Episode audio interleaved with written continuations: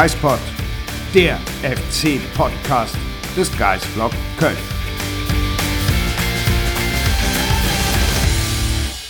Hallo und herzlich willkommen zurück zum Geistpod zu einer neuen Folge. Und wie ihr seht, zumindest diejenigen, die zusehen, äh, Sonja ist heute nicht da. Ich habe mir wieder einen Gast eingeladen und zwar Mats Beckmann von Create Football. Herzlich willkommen zurück zum Geistpod. Ja, moin Marc. Cool, dass ich dabei sein darf. Äh, zum zweiten Mal jetzt. Und ja, bin mal gespannt auf die Themen, die wir gleich besprechen. Mats, ganz herzlichen Dank. Wir haben ja schon vor ein paar Wochen besprochen, dass wir heute den Geistpod zusammen machen wollen. Denn, liebe Leute da draußen, ist natürlich klar, warum wir darüber gesprochen hatten. Heute Anfang Februar ist natürlich die Wintertransferperiode zu Ende. Und äh, Mats, ihr von Create Football, ihr schaut ja immer mal wieder für uns auf potenzielle Spieler für den FC, analysiert Neuzugänge für uns. Das habt ihr jetzt auch bei äh, Jeff Chabot und äh, Bright Area MB gemacht. Und äh, so hatten wir angedacht, mal einfach drauf zu schauen, wie geht es jetzt nach der Wintertransferperiode weiter beim FC. Äh, was hast du dir einfach angeschaut? Sag mal so ganz grob, worüber reden wir heute eigentlich? Ich wusste gar nicht, dass ich auch der Moderator bin in dieser Sendung, aber ja, also ist natürlich klar, dass wir über die Innenverteidiger-Thematik äh, sprechen werden. Äh, die hast du ja schon angesprochen. Zwei neue Spieler, zwei Abgänge gehabt äh, mit Psychos und mit Meret. Ähm, da gibt es natürlich einen Wechsel. Wie sind die Spieler auch voneinander zu unterscheiden? Diejenigen, die bei euch schon sich reingelesen haben, wissen da schon ein bisschen was drüber. Aber das können wir, denke ich, noch ein bisschen weiter vertiefen. Und ja, ich glaube, wir machen dann so einen kleinen Rundflug mal über den Kader.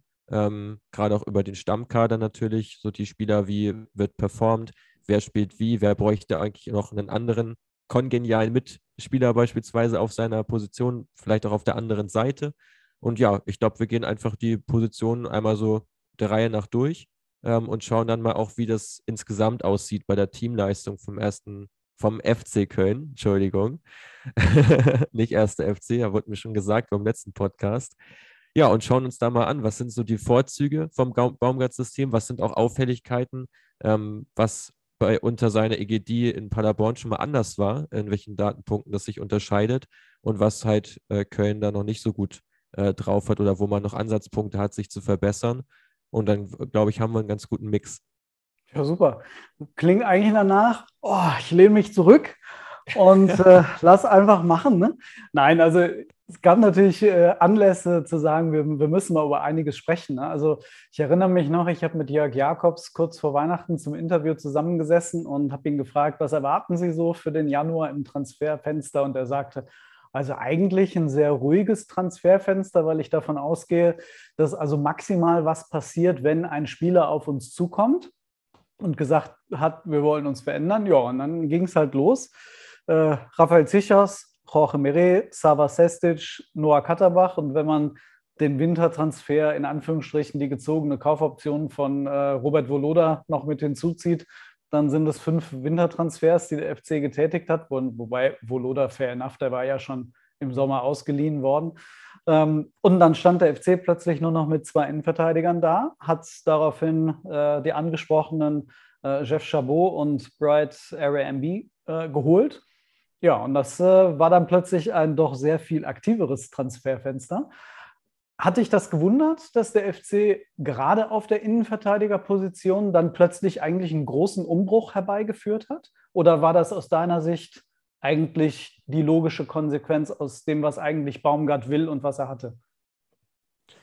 Ähm, also im Fall von Psychos auf keinen Fall, weil der hat ja wie kein zweiter auch zu dem Baumgart-Fußball gepasst mit seinen diversen progressiven Pässen und eben sehr viele Pässe, die auch vertikal sind. Also das ist ja genau das, was Baumgart auch möchte, was er in Paderborn jetzt mit Hünemeyer und Schonlau auch extrem hatte. Ähm, insofern, das kam schon überraschend, aber da gibt es ja auch noch weitere ähm, Sachen, die da mit reinspielen in den Transfers. War jetzt ja auch nicht so, dass der FC da gesagt hat, ja, jetzt kannst du direkt dir einen neuen Verein suchen, das ist uns egal. Also das ähm, war ja schon auch einfach eine finanzielle Entscheidung in dem Fall. Bei Meret kann ich es durchaus verstehen, äh, dass man ihn auch abgibt. Hat er jetzt sportlich auch nicht den allerhöchsten Mehrwert, muss man sagen, so datenbasiert, wenn man es analysiert. Schon ein Spieler, der einfach häufig so mitschwimmt äh, im Ligadurchschnitt, manchmal auch ein bisschen drunter liegt, ähm, war jetzt aber kein Verteidiger, der dich jetzt, wer weiß, wie voranbringt. Ähm, ja, Und dann ist es ja klar, dass man diese Spieler natürlich ersetzen muss und das eben schnellstmöglich. Und ähm, da ist jetzt die Wahl eben auf Chabot und auf äh, Mimbi gefallen. Äh, wir haben ja noch ein paar andere Kandidaten auch in, auf unserer Shortlist gehabt, die aus unserer Sicht auch sehr, sehr gut gepasst hätten ähm, auf das FC-Profil, was aber im Winter auch schlichtweg schwierig umsetzbar ist. Also ich kann mir durchaus vorstellen, dass man da sich das jetzt auch über die Rückrunde hinweg anschaut, auch sich anguckt, äh, wer sich festspielt. Da habe ich eine ganz klare Tendenz, wer das sein wird. Ähm, aber ja, ich glaube schon, dass sich da im Sommer vielleicht sogar noch mal was tun könnte. Ja, dann los. Äh, die Tendenz musst du jetzt natürlich raushauen. Also auf wen setzt du? Ja, ich glaube, gerade der Abgang von Psychos kann jetzt ähm, so die Eintrittskarte sein für Timo Hübers auf der Position, weil Hübers schon von den Innenverteidigern, die jetzt gerade im Kader stehen, ist Hübers schon derjenige, der ganz klar diesen Fokus, Fokus auf dem Passspiel auch hat, ähm, der auch da das Aufbauspiel maßgeblich vorantreibt und auch ein bisschen risikobereiter ist als die anderen Spieler. Also gerade Airbnb ist ja schon ein Spieler, der auch sehr ja, souverän agiert auf der Position, auch gute Qualitäten hat im defensiven 1 gegen 1 ähm, und auch ein, einfach ein Zweikämpfer ist, der am Boden wirklich stark ist und dazu im Stellungsspiel noch ein paar äh, Defizite hat. Da kann, kann er sich noch steigern, aber es ist kein Spieler, der jetzt versucht, zwei oder eine Linie zu überspielen und das jetzt na, gefühlt in jeder Aktion. Also der Typ ist er nicht. Und bei Luca Kilian ist genau das Gleiche zu beobachten. Ist auch ein Spieler, der eigentlich immer so den ja, vermeintlich sichereren Pass äh, versucht, der auch schaut, wer steht bei ihm in der Nähe, den Ball halt lieber abgibt, äh, anstatt jetzt selber einen Risikoball zu spielen äh, zumindest nicht bewusst. Also teilweise ist das unbewusst dann so der Fall, dass es dann auch zu Fehlpässen führt, aber es ist jetzt kein Spieler, der da jetzt so ein Auge für hat. Und da ist Hübers dann ja aus der ganzen Garde so schon noch derjenige, der eben dieses Flachpassspiel beherrscht, der auch in Hannover schon einer der stärksten Innenverteidiger der zweiten Liga war ähm, in der letzten Saison. Also da hat man schon einen guten Transfer auch getätigt, ähm, der dann jetzt auch nicht so richtig in Fahrt gekommen ist, aber ich glaube, dass dem das schon zugute kommt. Ähm, und bei Hübers jetzt auch so der Fall, ähm, dass diese Passqualität ist so das Einzige, was ihm wirklich noch fehlt. Also er ist jetzt bei den vertikalen Pässen nur noch vier äh, auf 90 Minuten gerechnet von Zychos entfernt. Also spielt 23 mal vertikal, Zychos 27 im Schnitt, aber eben nicht ganz so präzise. Also da sind schon noch 10% Unterschied äh, zwischen den beiden Spielern. Und das wird, glaube ich, was sein, was jetzt in der Rückrunde essentiell wird, dass Hübers da die Qualität nochmal steigern kann seiner Pässe ähm, und auch eben ja, seine Mitspieler noch sicherer findet. Das äh, setzt dann im Grunde auf, äh, auf das, was wir jetzt am Wochenende gesehen haben, einen wirklich sehr, sehr starken Hübers gegen Freiburg. Ähm, alle haben auch danach, ob das jetzt Jörg Jakobs oder äh, André Pavlak dann gewesen ist, ähm, gesagt, das ist eigentlich, so wollen wir das moderne Verteidigen sehen von unseren Innenverteidigern, aggressiv nach vorne verteidigen, aber auch wirklich äh, ein gezieltes Aufbauspiel. Das funktioniert mit, mit Hübers, obwohl er Rechtsfuß ist, äh, gut über die linke Seite. Da hattet ihr ja auch mal ähm, darauf hingewiesen in einer der Analysen. Baumgart hat das in Paderborn auch ohne Linksfuß geschafft. Jetzt hat man auf der anderen Seite Chabot und äh, Bright ähm, verpflichtet und gesagt, okay, mit, mit den beiden haben wir jetzt zwei Linksfüße, aber die unterscheiden sich dann halt schon doch offensichtlich ein bisschen voneinander, ähm, so wie ich dich jetzt verstanden habe. Ja, definitiv. Also um Hüber jetzt noch kurz abzuschließen, bevor wir zu den anderen gehen, ähm, hat er auch einen extrem starken Wert bei den Interceptions, also bei abgefangenen Pässen, wo er den zweitbesten Wert aller Innenverteidiger hat. Ähm, nur Gladbachs Benzebaini, der so ein bisschen den halblinken Part gibt äh, von der Dreierkette, der hat dann noch einen besseren. Ansonsten sind fast zehn ähm, auf den Ballbesitz gemünzt ähm, an abgefangenen Pässen pro Spiel, was wirklich stark ist. Und das weist ja eben nochmal darauf hin, dass dieses Vorwärtsverteidigen bei ihm auch extrem ausgeprägt ist. Ähm, ja, dazu eben noch mit relativ vielen Kopfballduellen, äh, in die Hübers auch reingeht äh, und sich da reinwirft, was glaube ich auch ein Vorteil ist, da jemanden zu haben, der sich auch vor solchen Duellen nicht scheut. Auch hier muss sich die Qualität einfach nur noch ein bisschen steigern. Aber dadurch, dass er ja noch ein junger Spieler ist, glaube ich, dass man hier schon einen guten Mann auch in den eigenen Reihen hat. Ja, dann Chabot, ähm, den man geholt hat von Sampdoria. Ein Spieler, der relativ viele lange Pässe spielt, ähm, wo aber die Genauigkeit einfach fehlt. Also es ist schon jemand, der versucht, durchaus das Mittelfeld auch mal direkt zu überspielen. Ähm, der versucht schon auch Modest oder Anderson vorne eben direkt äh, den Ball zu liefern, sodass dann abgelegt wird und man über den zweiten Ball dann das Spiel überbrückt. Das ist so eher sein Spiel. Ähm, Im Flachpassspiel allerdings nicht so stark, dafür aber relativ robust. Und ich glaube, dass gerade diese körperliche Physis ist, glaube ich, das, was man sich von ihm verspricht, dass man einen Verteidiger hat wie jetzt Hübers, der sich schon reinwirft, aber jetzt auch nicht der bulligste Verteidiger ist. Und bei Luca Kilian ist das ja ähnlich, der zwar auch Gardemaß hat, aber jetzt auch nicht derjenige ist, der sich in jeden Zweikampf wie ein Bekloppter reinwirft. Ähm, und RMB halt als, als Jugendspieler, wo man eh gucken muss, äh, auf welchem Niveau er sich jetzt einpendelt, wenn es Richtung Bundesliga geht. Also ich glaube, da ist einfach dieser Faktor Sicherheit, Physis gepaart mit langen Bällen, ähm, so dass der ausschlaggebende Grund ähm, dafür ist für mich aber jetzt kein Spieler, der zu 100 Prozent in das Schema von Baumgart passt. Also dann würde ich zumindest sagen, also da würde ich sagen, ist im Vergleich zu Hübers Kilian auf jeden Fall noch derjenige, der deutlich physischer spielt, ähm, deutlich härter in den Zweikämpfen agiert. Ähm, also vielleicht dann doch eher mehr Richtung Chabot. Und ähm, ich habe schon das Gefühl, wenn du so Jeff Chabot beschreibst, wir kennen ihn ja bisher nur aus äh, einem Testspiel gegen Schalke kürzlich äh, für 60 Minuten, die er da gespielt hat. Ähm, da hat man gesehen, ja, Zweikämpfe. Und bei den Pässen muss man wirklich eigentlich, eigentlich mal schauen, wie das wirklich dann auf Bundesliga-Niveau funktionieren wird. Da habe ich das Gefühl, da ist Kilian ähm, auf jeden Fall noch, hat sehr viel Luft nach oben. Ich weiß nicht, ob das die Daten auch hergeben, aber das ist so mein Gefühl, dass Hübers auf jeden Fall der spielstärkste Verteidiger jetzt ist und ja. Ähm, ja, ja. du bei Chabot und Kilian eine sehr hohe Robustheit bekommst, die dann gepaart werden muss mit einem, ja, dem Verbessern in allen Bereichen, um dann wirklich auf der Bundesliga-Ebene funktionieren zu können. Fasst es, denke ich, schon ganz gut zusammen soweit. Und ja, bei Kilian ist es so, dass ja Köln generell schon mit relativ viel Beibesitz agiert ähm, ohne jetzt aber die allermeisten Pässe zu spielen. Also schon eine Mannschaft, die auch den Ball gerne mal trägt ähm, am Ball und versucht so eben Räume zu über, überbrücken. Und da ist es schon so, dass Kilian auch deutlich weniger Ballaktionen hat, ähm, als jetzt beispielsweise ein Hübers oder eben Psychos. Also da sind schon deutliche Unterschiede auch zu sehen, äh, dass er sich da auch eher zurücknimmt ähm, und eher so den absichernden Part eben nimmt und den Ball halt lieber abgibt. Also mit Sicherheit nicht derjenige, der den Aufbau leitet. Äh, und das ist ja, wie gesagt, für mich auch eine der Schlussfolgerungen, weswegen Hübers äh, jetzt wahrscheinlich die gesetzte Rolle übernehmen wird, egal ob jetzt als link linker Part oder als rechter Part, äh, weil ich ihn schon in dieser Kombination aus ja, Vorwärtsverteidigen, Antizipation und Passspiel ist er momentan von den Verteidigern der kompletteste. Das Spannende ist, du hast es vorhin schon angesprochen, 22 laufen sechs Verträge aus, Kilian ist einer davon. 23 laufen sogar insgesamt 14 Spielerverträge aus. Das sind echt viele. Und alle aktuell vier Innenverteidiger. Alle Verteidiger, obwohl jetzt dieser Umbruch erstmal herbeigeführt wurde, ist der wirklich nur bis Sommer 23. Äh, Kilian läuft jetzt im Sommer aus, die anderen drei laufen dann zwei Leihverträge und auch Hübers Vertrag laufen 23 aus. Also das ist jetzt alles nur auf Sicht geplant. Ähm, deswegen habe ich das Gefühl, beschäftigt sich der FC trotzdem weiterhin mit Leo Greimel, ähm, ein Österreicher, der äh, seit längerer Zeit auf der Liste steht, einen Kreuzbandriss erlitten hat ähm, und jetzt sicherlich noch bis weit in, in, ins Frühjahr ausfallen wird.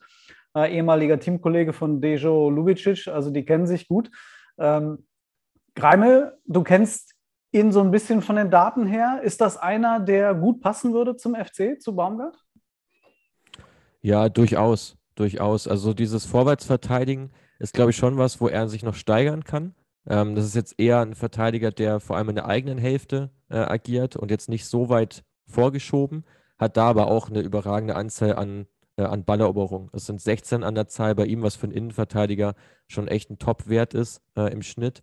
Äh, dazu auch in den Luftzweikämpfen ziemlich aktiv, ähm, führt da über sechs Stück äh, pro Spiel mit einer auch soliden Erfolgsquote, wobei man sagen muss, dass die Erfolgsquote da äh, beim FC jetzt auch nicht die allerhöchste ist. Also das Grundniveau in den, in den Kopfballduellen äh, der Abwehrspieler, das ist jetzt auch nicht besonders hoch. Ähm, könnte auch wieder Chabot so ein bisschen zu, zugutekommen.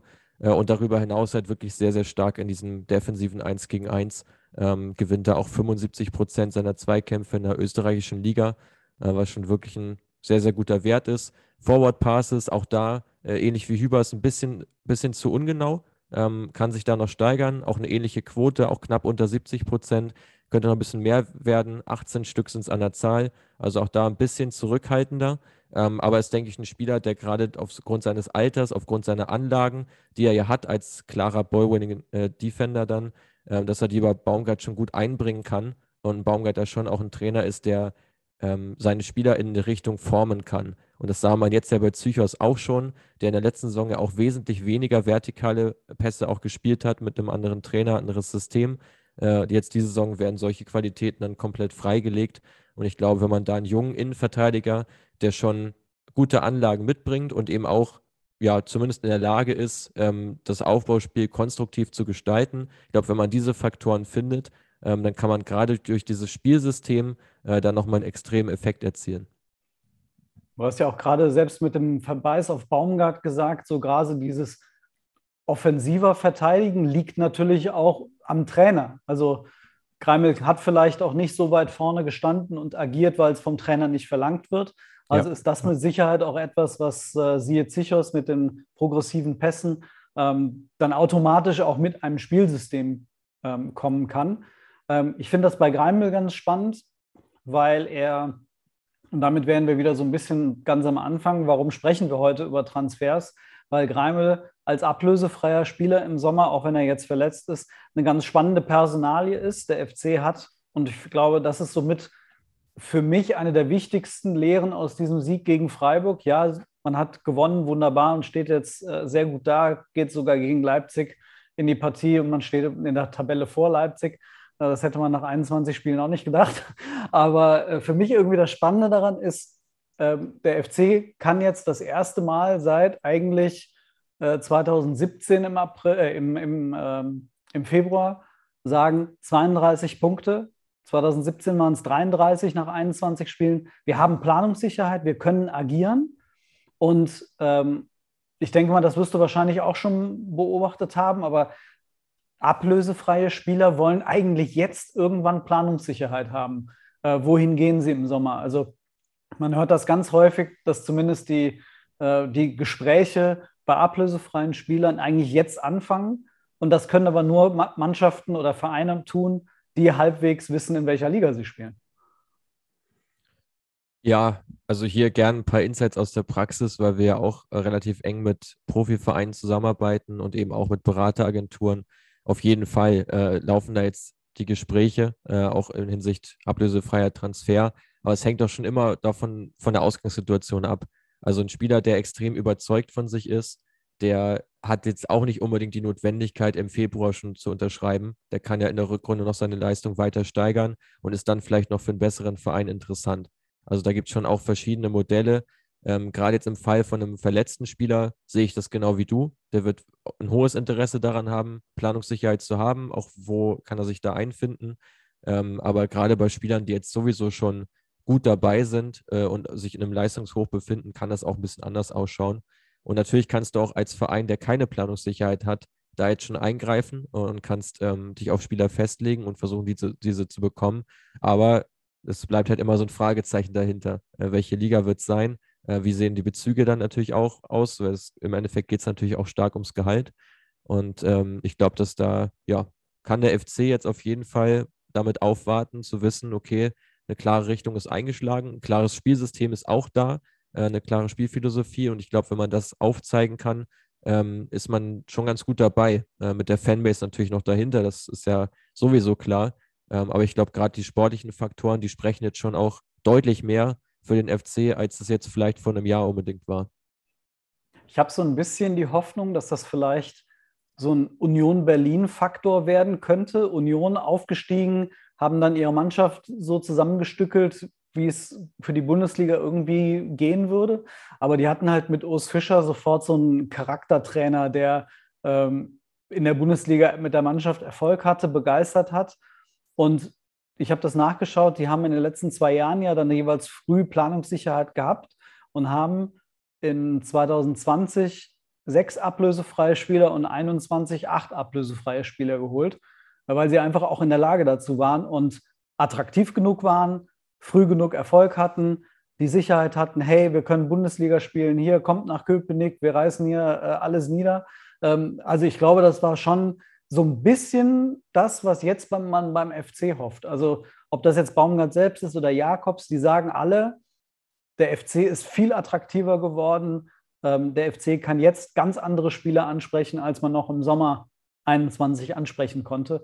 Das heißt, man hat einen ganz anderen Zugang und kann sagen, okay, hey, baut hier mit uns was auf.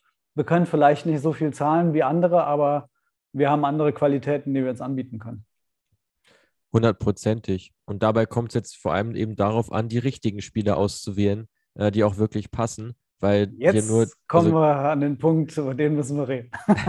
ja, genau. Aber, aber nur die Menge anzuführen, ist hier halt auch irreführend. Also gerade bei Union waren es eben auch viele Spieler, da, die dabei waren bei den Transfers, die auch solche ja, Mentalitätsspieler, kann man schon fast sagen, sind, die jetzt sportlich gar nicht mal so die Überperformance oder die Überperformer waren, ähm, mhm. die wir jetzt vielleicht auch nicht unbedingt jetzt so sehr gepusht hätten, dass man diese Spieler unbedingt verpflichten sollte, sondern es ist einfach ein, ein Kader, der auch sehr, sehr tief ist äh, bei Union. Also viele Positionen doppelt besetzt ähm, und da auch fast ohne Qualitätsverlust machbar. Jetzt der Abgang von Kruse natürlich mal außen vor gelassen.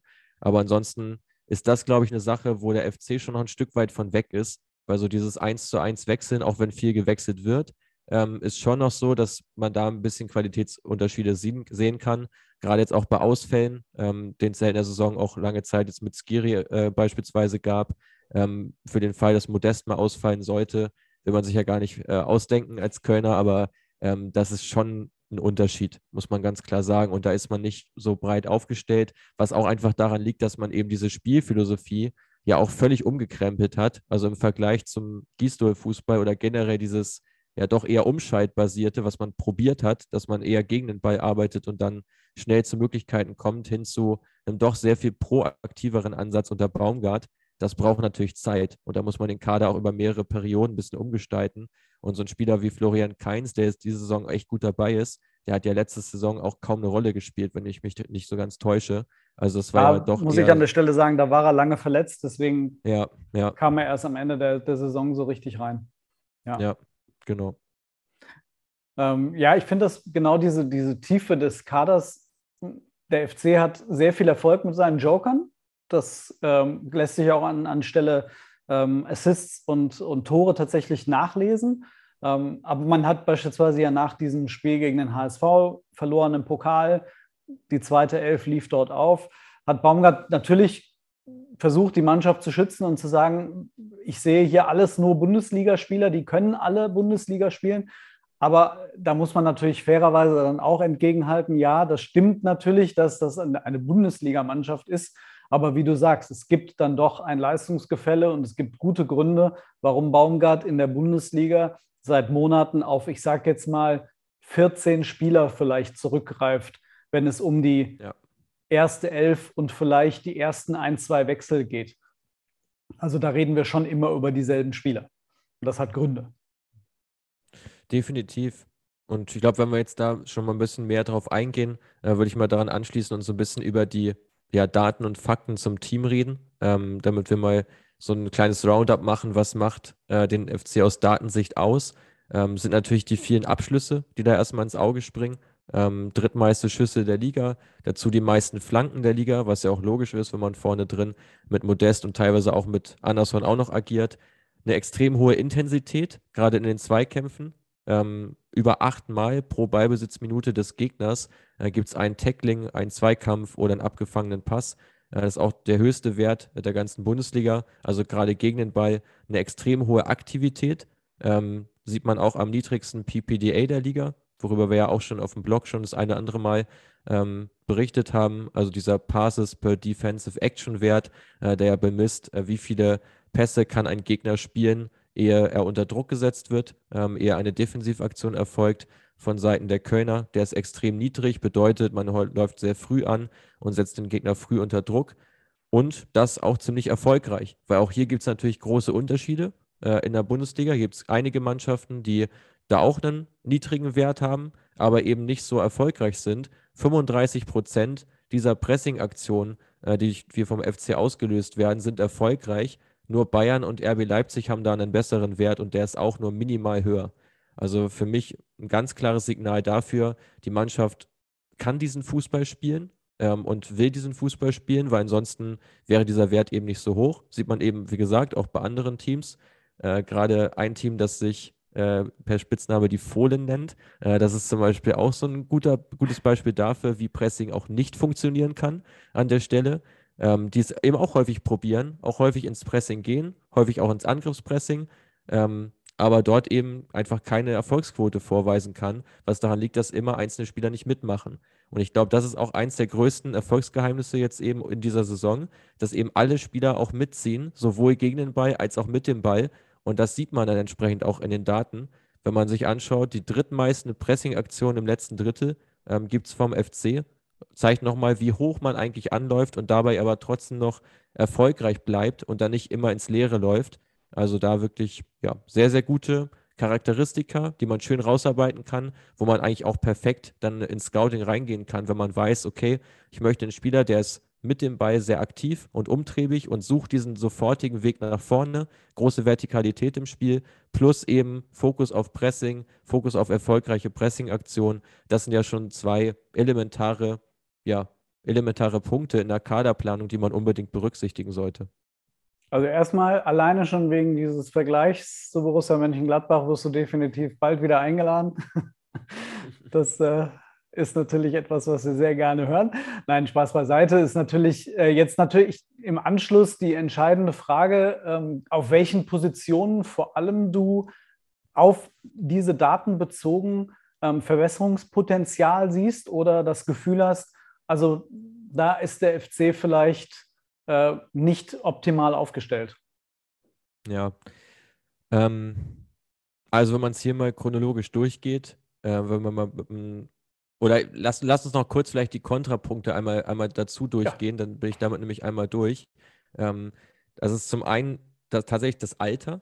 Ich weiß gar nicht, ob das vielen so bewusst ist. Also ich habe mich in der Vorbereitung selber ein bisschen gewundert, aber es ist tatsächlich von den Spielern, die spielen, die drittälteste Mannschaft der Liga, wo man jetzt auch nicht davon sprechen muss, dass es jetzt, ist jetzt kein Altersschnitt von über 30, äh, sind 27,3 Jahre äh, im Schnitt alt. Aber da gibt es auch jüngere Mannschaften. Das bedeutet, der ein oder andere junge Spieler könnte man, den könnte man schon noch in die Mannschaft mit reinnehmen.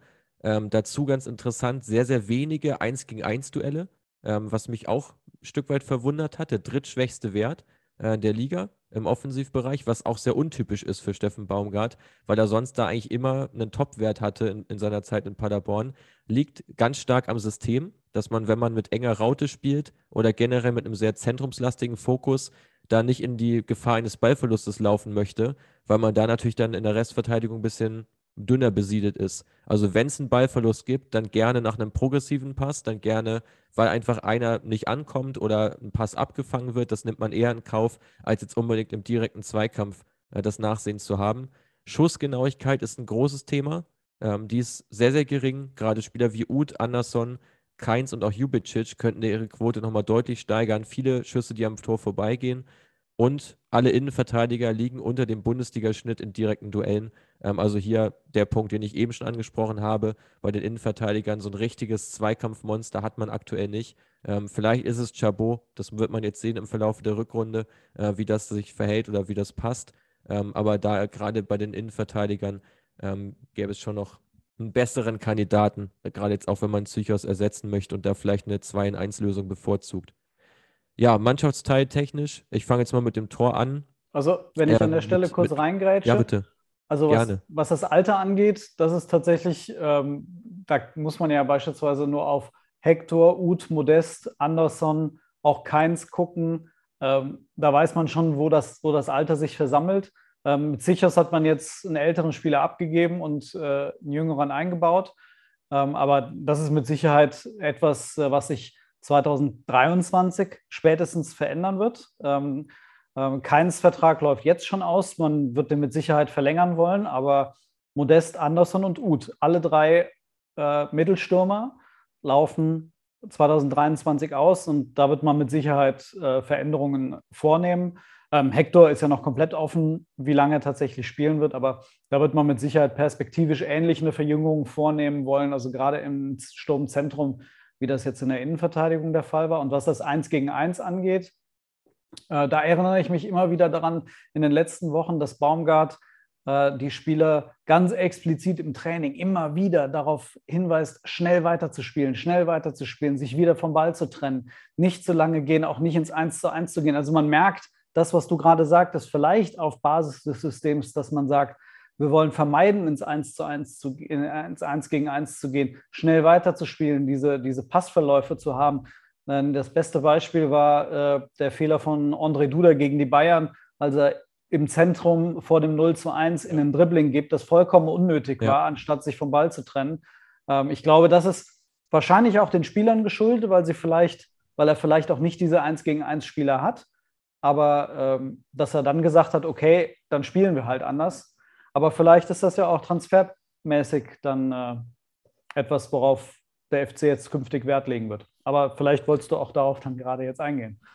Ja, also das ist ja generell immer so eine Sache. Man muss ja versuchen, sich so breit wie möglich aufzustellen. Ähm, das raten wir halt auch unseren Vereinen, mit denen wir zusammenarbeiten, äh, dass man gerade im Offensivbereich braucht man eigentlich mehrere Facetten, um halt schwer ausrechenbar zu sein. Wenn man das nicht hat und beispielsweise jetzt kaum Flügelspieler im Kader hat, die einfach nur Richtung Grundlinie marschieren, sondern immer wieder einfach diesen Weg Richtung Zentrum suchen, immer wieder sehr zentrumslastig stehen, wird man zwangsläufig irgendwann ausrechenbar sein. Deswegen so wichtig, unterschiedliche Spielertypen im Kader zu haben, die man eben dann reinbringen kann, wenn es auch gegnerbasiert äh, ein gutes Match gibt, äh, wo man zum Beispiel sieht, dass ein Außenverteidiger gerne weit aufrückt, da wird es dahinter eine Lücke geben. Dann brauchst du aber auch einen Spieler, der einfach weit auf den Flügel rauszieht und sich dann eben nicht zentral positioniert, wo alles dicht ist. Das sind jetzt so mal so ein paar Fallbeispiele. Ja. Und dann entsprechend direkt personell dazu. Der FC wollte Ali Du vom HSV verpflichten. Man hat sich um ihn bemüht, sehr früh schon um ihn bemüht. Das wäre ja mit Sicherheit ein Spieler eines, einer Art, wie der FC ihn noch nicht hat. Also er ja, genau. Also ein würde Spieler genau da reinpassen. Ali Du mit, äh, mit circa acht Dribblings pro Spiel, schon einer der ja, auffälligsten Flügelspieler, gerade auch in der zweiten Liga. Starkes 1 gegen 1, dazu ja auch selber torgefährlich, kann eine Vorlage geben, äh, immer wieder mit Torschussvorlagen dabei. Also da hätte man sich auf jeden, auf jeden Fall einen guten Gefallen getan, äh, auf der Position eben mehr Variabilität reinzubekommen. Ähm, ja, also chronologisch vorgegangen ähm, mit, mit Schwebe, äh, den wir jetzt ja zu, kürzlich auch erst hatten im Vergleich mit Timo Horn, äh, wo die Wahl ja letztlich auch auf Schwebe gefallen ist und es auch datenbasiert so zu untermauern war, äh, dass die Entscheidung so gefällt wird.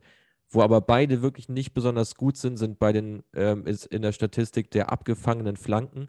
Ähm, da liegen beide so knapp bei 4%. Das ist einer der schwächsten Werte in der ganzen Bundesliga. Und Schwebe auch einer der Torhüter, die relativ wenige Aktionen außerhalb des Strafraums haben. Nur in jedem dritten Spiel äh, im Schnitt hat er eine Abwehraktion außerhalb des Strafraums. Also da reden wir jetzt nicht von Pässen im Spielaufbau, sondern wirklich davon, es kommt ein langer Ball und Schwebe klärt frühzeitig. Nicht unbedingt sein Spiel, wäre aber gerade bei einer relativ hochstehenden Abwehr eigentlich vonnöten. Also eigentlich eine, eine Facette, die weder von Schwebe noch von Horn so richtig bedient wird. Also sollte man sich da ja den Gedanken haben, äh, vielleicht, dass Timo Horn sich eine neue Herausforderung sucht und man sich da nach einem ja, weit nach einem Konkurrenten umsieht im Sommer äh, für Schwebe, dann wäre das auf jeden Fall eine Facette, wo man ein gutes Augenmerk darauf richten könnte, dass neben der Spielstärke des Torwarts auch diese, ja, diese frühzeitigeren Abwehraktionen eine Rolle spielen. Also da wäre mit Sicherheit, äh, sollte das bei Timo Horn passieren, was natürlich ein sehr großes Sollte ist, ähm, dass er sich tatsächlich anders orientieren sollte, dann äh, würde Jonas Urbik als Nummer zwei nachrücken. Das gilt als sicher, weil er wirklich als Kronprinz angesehen wird.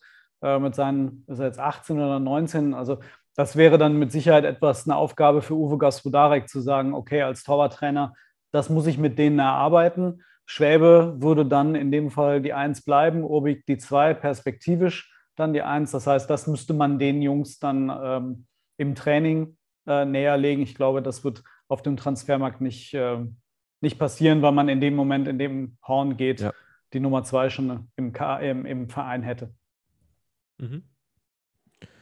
Genau, Innenverteidigung haben wir schon jetzt ausführlicher darüber gesprochen, ähm, genau. dass man da schon noch ähm, eine bessere Kombination suchen könnte. Und ich, wie du schon sagst, ich denke schon, dass man da die Augen und Ohren offen hält, auch vor dem Hintergrund, dass eben Luca Kilian verpflichtet werden kann, aber nicht muss. Ähm, und wenn man da eine Entscheidung fällt, ist es ja auch logisch, dass man sich mit Alternativen befasst. Ähm, und da kann ich mir schon vorstellen, dass man da vielleicht noch einen besseren Transfer machen könnte. Ähm, Linksverteidiger-Thematik, Hector klar gesetzt. Dahinter Janis Horn, der auch einen auslaufenden Vertrag hat. Auch hier sollte man nach einem Komplementärspieler suchen. Also Hector ja schon jemand, der auch im Spielaufbau häufig eingebunden ist, der auch immer diese Tendenz hat, Richtung Mitte zu ziehen, äh, um eben von dort aus das Spiel auch weiter zu gestalten. Ähm, hier würde ich tatsächlich, ähm, sollte man sich von Horn trennen, wovon ich mal ausgehe. Siehst du es auch so? Würde mich überraschen, wenn der Verein den Vertrag verlängern würde, ja. Ja, ja, das denke ich nämlich auch. Und dann sollte man ja schon schauen, dass man da auf der linken Seite auch einen Spieler bekommt, der in der Lage ist, auch gute Flanken zu schlagen. Äh, gerade wenn man da weitermacht im Sturm mit, mit Modest, was ja in der nächsten Saison wahrscheinlich schon noch der Fall sein wird, ähm, dass man da auch ja, über die linke Seite gute Flanken reinbekommt. Auch vor dem Hintergrund, dass wenn Keins bleibt, dass er auch wieder ein Spieler ist, der gerne nach innen zieht äh, und gerne so diesen einen Schlenker macht in die Mitte, um ihn auf einem starken Rechten zu haben, um eben eine Flanke zu schlagen oder einen Schuss abzugeben. Folglich ist die linke Außenbahn schon auch eigentlich frei, äh, wo man überlaufen könnte. Ähm, ist auf jeden Fall ein Aspekt, der hier berücksichtigt werden dürfte. Wobei man sagen muss, dass die, die Außenverteidiger von Baumgart in Paderborn auch keine Offensivmonster waren. Also es waren jetzt auch keine Spieler, der wir, die wir weiß, wie viele Aktionen hatten äh, in der gegnerischen Hälfte und Flügelläufe rauf und runter. Es waren schon auch eher Spieler, die mehr übers Passspiel gekommen sind und auch mehr über diese Stabilität gekommen sind was mich eigentlich verwundert, weil ich glaube, dass man da schon noch mehr rausholen könnte aus dem Vollgas-Fußballprinzip. Wobei dann auf der anderen Seite ähm, Benno Schmitz ja eigentlich die ganz große Überraschung ist in der Saison. Wir haben ja auch schon mal über ihn gesprochen. Ähm, ihr habt ihn ja auch mal unter die Lupe genommen. Ähm, seine Qualitäten äh, kennt ja man mittlerweile überraschenderweise. Ähm, er ist sicherlich einer der ganz, ganz großen Gewinner. Ähm, wäre da beispielsweise auch eher dann jemand anderes noch ähm, wertvoller mit, mit anderen Qualitäten? Also ich habe das Gefühl, weder Schindler noch Easy Bue sind äh, wirklich ernsthafte ähm, Ersatzkandidaten, auch für die Zukunft. Ich glaube nicht, dass, dass die beiden ähm, wirklich noch lange beim FC spielen werden. Also so sehr äh, Baumgart auch äh, versucht, sie bei Laune zu halten. Aber ich glaube, dass man äh, hinten rechts versuchen wird, äh, ebenfalls einen, einen, Kandidaten zu finden, der besser passt. Oder eben ein anderes, einen anderen Ansatz hat. Ja, anderen Ansatz denke ich schon auch, weil ich glaube, dass man da jetzt einen Spieler findet, ad hoc, der eben noch stärker ist oder, oder noch stärker diesen Fokus hat, wirklich progressiv immer versuchen, zu versuchen, Gegenspieler zu überspielen, äh, auch hinter die Abwehr den, den Pass zu setzen als Benno Schmitz das wird schon schwierig, ähm, gerade auch fürs Preissegment vom FC. Also da Benno Schmitz in den Top 3 der Bundesliga-Außenverteidiger bei eben diesen vertikalen Pässen und auch bei Pässen ins letzte Drittel. Und das ist schon eine extrem wertvolle Eigenschaft, wenn du eben als Außenverteidiger es immer wieder schaffst, äh, den Ball ins letzte Drittel reinzutragen, sei es durch ein Dribbling oder sei es durch einen Pass. Das macht es schon extrem gut, hat defensiv dafür aber auch Schwächen. Drittschwächste Quote ähm, in den Defensiv-Zweikämpfen, also defensives 1 gegen 1, ist er doch äh, hin und wieder anfällig. Ähm, ja, dazu eben dieser starke Fokus auf dem progressiven Passspiel. Also ich mhm. glaube, diese Mixtur passt schon sehr, sehr gut auch zu Baumgarts Fußball. Muss einmal allerdings klar sein, dass Schmitz jetzt auch keine 20 mehr ist und sich jetzt auch nicht in jedem Bereich noch erheblich steigern wird.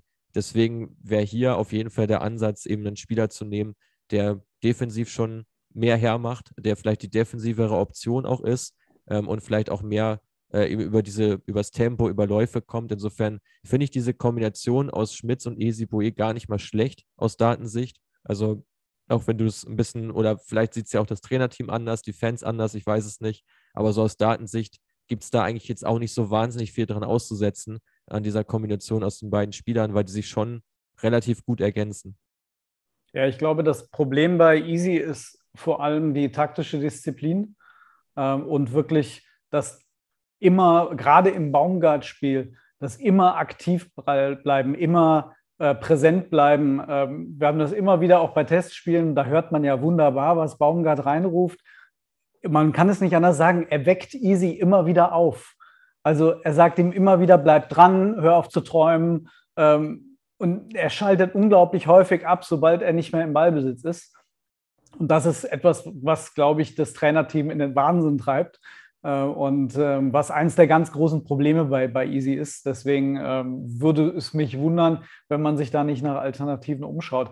Ähm, spannend finde ich das Mittelfeld eigentlich auf allen Positionen. Also äh, Skiri muss man davon ausgehen, dass er im Sommer verkauft werden wird, weil ich mir eine Vertragsverlängerung nicht vorstellen kann.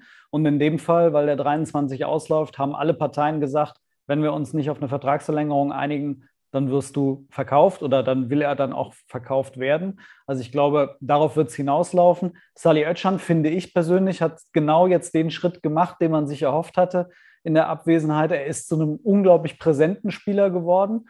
Jubicic also wenn man jetzt nur vom, vom defensiveren Zentrum ähm, ähm, ausgeht, ist einer, der hat echt Perspektive in der Bundesliga, den finde ich total spannend. Ähm, da muss man einfach mal sehen, ähm, ob er seine Position beim FC findet. Ich habe manchmal das Gefühl, er ist noch so ein bisschen, wo ist eine Lücke, wo können wir ihn, wo brauchen wir ihn und so eine richtige fixe Position hat er noch nicht. Aber äh, ich finde, auf allen vier Positionen, wenn man von der Raute ausgeht, äh, kann sich echt was tun. Ja, kann ich nur so unterstreichen. Also Baskiri kann man mal wieder nur Lobeshymnen über ihn erzählen. ähm, kurz die Daten und Fakten dazu. Beste Zweikampfquote aller Sechser. Die meisten Interceptions mit über elf. Höchste Präzision bei vertikalen Pässen und die höchste Passquote generell aller Bundesliga-Sechser. Also ich glaube, das sagt so ziemlich alles aus. Äh, also wenn fit, Sekunde. Von allen Sechsern in der Bundesliga in diesen vier Werten überall der Beste. Hau ab. Ja. okay. Hat aber jetzt auch nicht so wahnsinnig viel gespielt, ne? muss man ja auch sagen. Da gab es nee, Spieler, unter, die auch unterstreicht ja trotzdem haben. seinen Stellenwert. Ne? Ist ja Wahnsinn. Ja, hundertprozentig. 100 aber das habe ich ja beim letzten Podcast auch schon, oder das sagen wir bei Credit Football auch schon seit längerem, dass der Transfer absolut sinnvoll war und der auch sportlich einen riesen, riesen Mehrwert hat, gerade in diesem System, weil er eben auch eine ganze Menge Druck von der Abwehr runternimmt und dann die, diese Zweikampfquote, die ich angesprochen habe, von den Innenverteidigern, dann eben auch nicht so stark ins Gewicht fällt, wenn eben schon vorher so vieles abgeräumt wird und so viele Pässe schon abgefangen, äh, Zweikämpfe geführt und gewonnen. Ja, entlastet die Abwehr, entlastet das ganze Team und treibt natürlich das Spiel auch wieder nach vorne durch seine extreme Präzision eben bei diesen Forward Passes. Mhm. Ähm, ja, über jeden Zweifel erhaben. Aber ich gebe dir vollkommen recht. Ich habe hier auch auf meinem Zettel stehen, dass sich gerade Ötchan extrem gut entwickelt hat. Ähm, da haben wir auch vor einiger Zeit schon mal eine kleinere Analyse gemacht, weil der ja auch so ein bisschen auf dem Verschiebebahnhof war. Hat sich jetzt wirklich gut entwickelt. Ähm, nur Quadio Kone und Jude Bellingham sind in mehr Zweikämpfe verwickelt, auf 90 Minuten gerechnet, als Sadi Özcan. Also extrem aktiv geworden. Ähm, da immer mehr, er hat sich da auch mehr reingearbeitet. Ich glaube, es ist ja schon von Natur aus eher ein technischer Spieler, der jetzt aber vor allem dieses kämpferische Element noch viel, viel stärker verinnerlicht hat, unter Baumgart eine viel höhere Intensität auch an den Tag legt, äh, in den Defensiv-Zweikämpfen und eben auch in der Antizipation sich um einiges gesteigert hat, um eben schon frühzeitiger und besser postiert zu sein.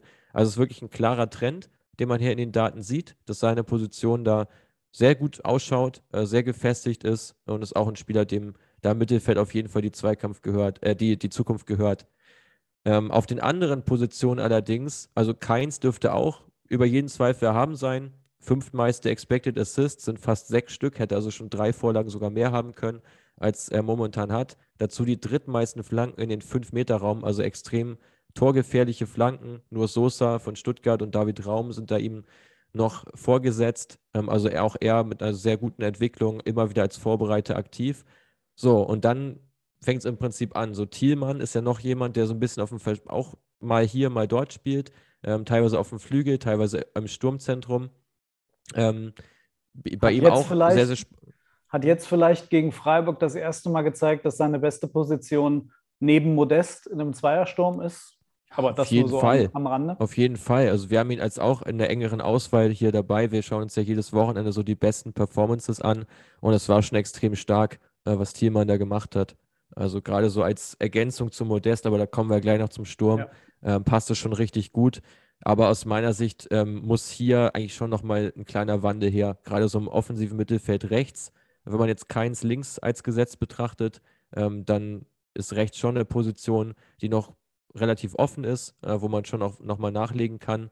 Äh, Jubicic hast du schon angesprochen, der auch wirklich spannende Anlagen hat, aber genau wie du es sagst, so die optimale Position ist schon noch ein bisschen unklar, äh, wo die bei ihm genau liegt. Und da ist natürlich auch ein Vorteil, so variabel zu sein.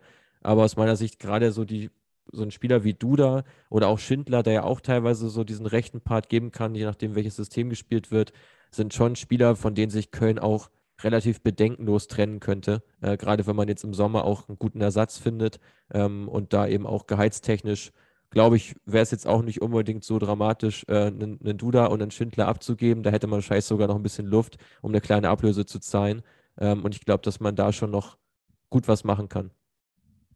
Ja, also ähm, Schindler hatte ich ja schon angesprochen, das ist ja auch so mal auf der rechten Seite offensiv, mal irgendwie dann aussichtsweise defensiv.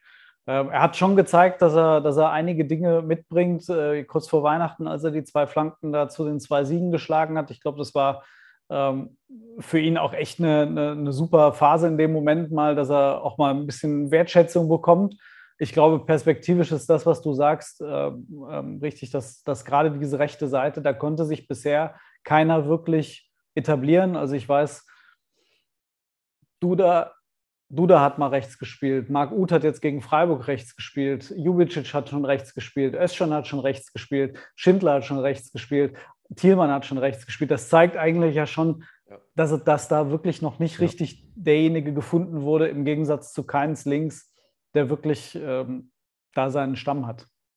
Ja, seinen Stamm hat und vor allem auch diesen Impact eben hat auf das Spiel. Also das, was man bei Keins ja auf der Seite richtig gut sieht, anhand dieser ja wirklich qualitativ guten Vorarbeiten, die er auch liefert, äh, die er auch beisteuert, plus eben ein paar Schussversuche, die, wie eingangs, eingangs erwähnt, ja schon noch ein bisschen zu ungenau sind.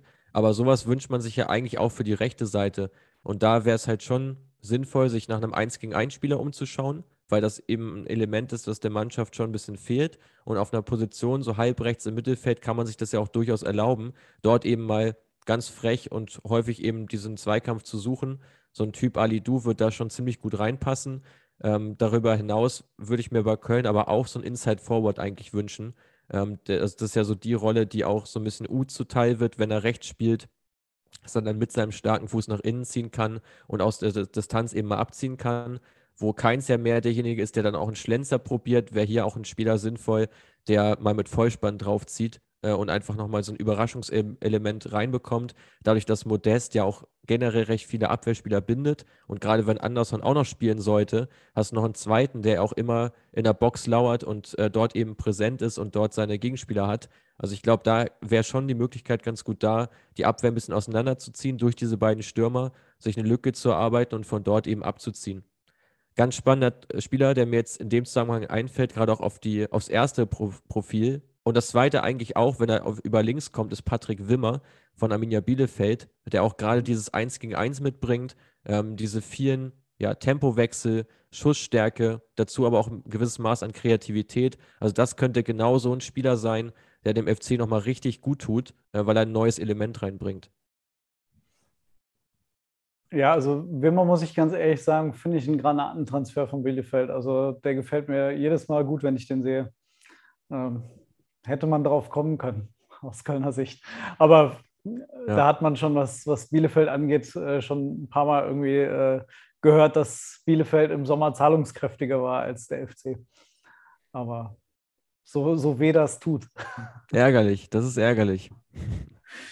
Ähm, was bedeutet das dann, wenn man einen solchen, also entweder jemanden im 1 gegen 1 oder jemanden, der dann auch mal, mal in die Mitte zieht und abzieht, was würde das für die Positionen vorne bedeuten? Also nehmen wir mal an, man hätte eine 10 oder wenn man auf zwei Sechser setzen würde, äh, auf zwei, äh, zwei Angreifer vorne. Also wie siehst du einen FC aktuell aufgestellt? Ja, also ich glaube gerade, wie gesagt, mal vorausgesetzt, man hat vor, sich von Duda zu trennen, dann wäre es schon eine gute Überlegung, auch wirklich ein flaches 4-4-2 zu spielen mit zwei Sechsern, wo ähm, wo Özcan wahrscheinlich der tendenziell offensivere von den beiden ist. Ähm, Skiri, wie gesagt, wenn er verkauft werden soll, gut, dann wäre das klar, äh, dass man da schon nochmal was machen müsste natürlich, ähm, auf der Position schon nochmal nachlegen muss. Ähm, aber ansonsten kann ich mir schon durchaus vorstellen, weil man hat ja mit Uth eigentlich nur einen, der so ein bisschen diese Spielmacherrolle noch verkörpert. Ähm, und ich glaube, dass es auch ein Spieler ist, der als hängende Spitze schon auch zur Geltung kommen kann. Also ich glaube, man braucht diesen klassischen Zehner jetzt gerade nicht unbedingt, ähm, da gibt es andere Teams, die den die halt so einen klassischen Spielmacher haben, wie jetzt Frankfurt mit Lindström zum Beispiel oder Kamada, die, für die es einfach die beste Position wäre, zentral hinter der Spitze. Das hat man bei Köln jetzt eigentlich nicht unbedingt. Also jeder Stürmer, der auch da ist, profitiert eigentlich auch in der Regel von seinem Nebenmann. Ähm, und das ist, glaube ich, schon, ja, schon eigentlich eine relativ klare Richtung, dass es da mit einem Doppelsturm weitergehen dürfte. Modest dürfte klar gesetzt sein, ähm, soll, sollte er bleiben. Von Anderson, ja, kann man auch stark darüber diskutieren, äh, über seine Leistung und auch darüber, inwieweit er Modest wirklich hilft. Also zum einen, dass er Räume schafft, das ist ja ein Fakt, den man auch sehr schwer messen kann, wo man jetzt nicht wirklich sagen kann, wie viel Raum hat er jetzt Modest erschaffen, sodass Modest dadurch eben an Torgefahr dazu gewinnt. Das ist sehr hypothetisch, äh, das zu, zu beobachten. Ähm, was man da mal jetzt sagen kann, ist, dass er eigentlich nicht der Vorbereiter ist und Modest ebenfalls nicht.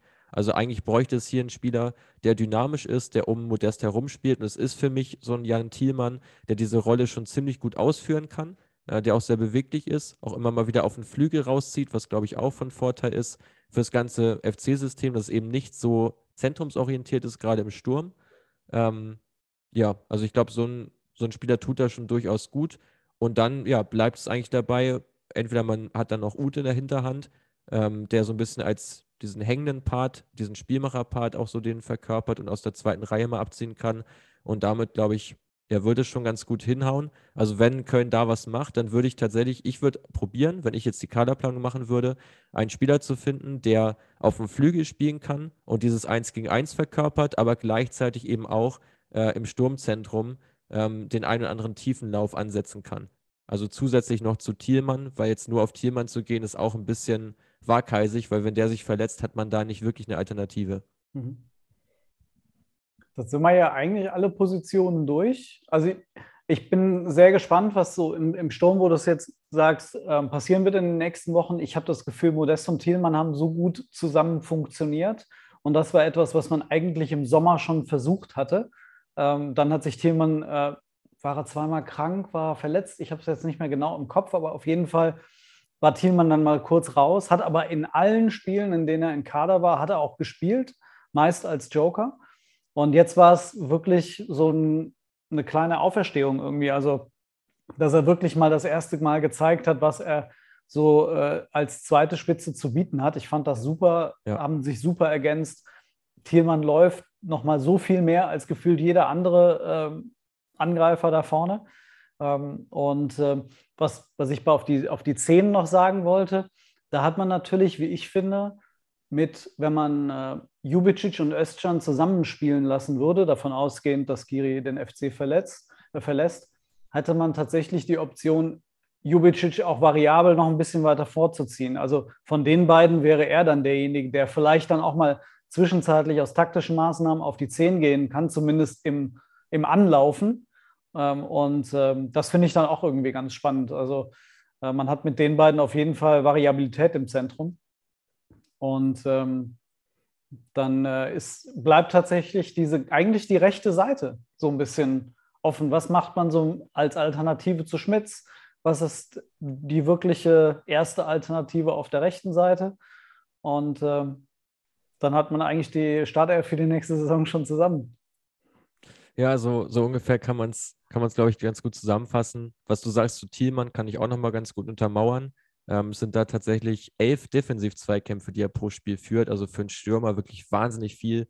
Hat jetzt gegen Freiburg, glaube ich, vier Ballgewinne in der gegnerischen Hälfte. Also sehr, sehr früh auch wieder ins Pressing gegangen, das umgesetzt, was von ihm verlangt wurde. Wirklich gute Performance. Und ja, ansonsten gebe ich dir da recht. Also gerade jetzt, wir haben über Schaub jetzt noch nicht gesprochen, der hat ja auch einen auslaufenden Vertrag. Da denke ich auch, dass man sich wahrscheinlich trennen wird ähm, und sich, um sich halt gerade auf dieser offensiven, variablen Position im Mittelfeld nochmal ein bisschen anders aufzustellen. Und wenn man da den Kader gerade in der Breite jetzt ein bisschen verschlankt und dafür eben ein, zwei passende Spieler hinzufügt, ähm, die eben was mitbringen, was man jetzt im Kader nicht hat, dann glaube ich, fährt man mit der Devise ganz gut und dürfte auch eine ungefähr eine Nullrechnung werden, äh, wenn man sich jetzt von den Spielern trennen kann, dann das Gehalt einspart, dafür das vielleicht in eine kleine Ablöse, wie eben eingangs schon erwähnt, äh, reinvestiert, dann ist man da, glaube ich, ganz gut davor. Ja, also das ist, äh, glaube ich, auf diesen Positionen mit Sicherheit auch so grob der Plan. Ähm, Und äh, da müssen wir einfach mal abwarten. Also ich finde den Sommer jetzt schon sehr, sehr spannend. Äh, 2023 äh, kann ich schon kaum erwarten. das macht mich äh, äh, wirklich schon neugierig, was da passieren wird mit den, mit den 14 auslaufenden Verträgen. Also da wird sich so viel verändern. Manchmal ist das ja auch so, dass ein Jahr vorher dann schon es zur Trennung kommt, also jetzt im Sommer.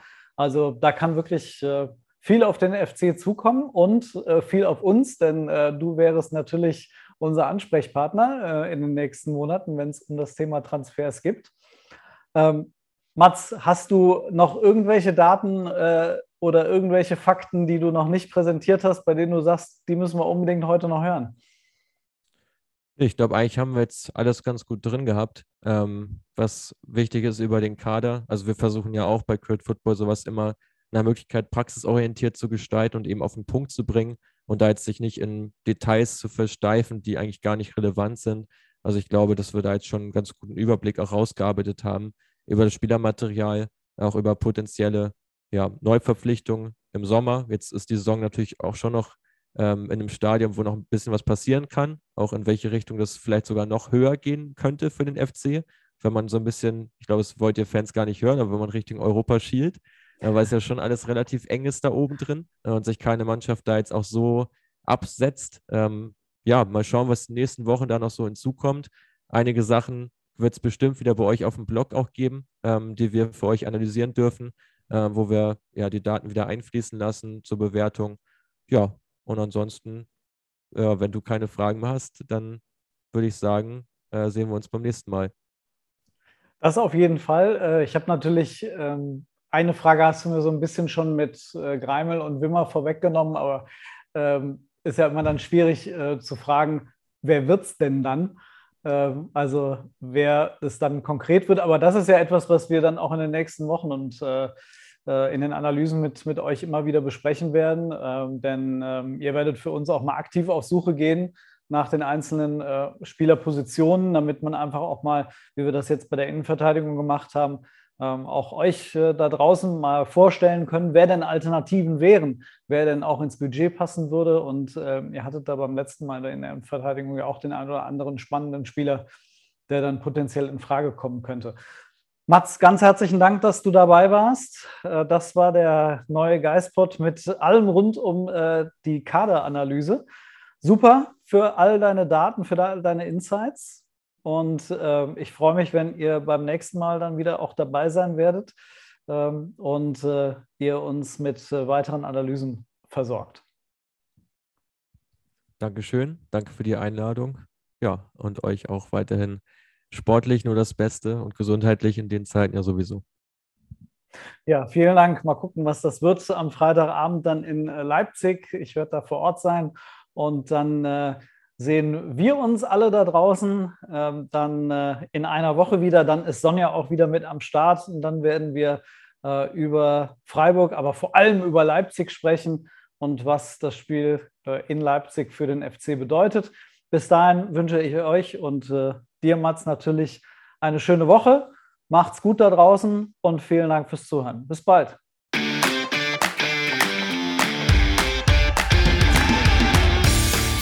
Geispod, der FC-Podcast des Geisblog Köln.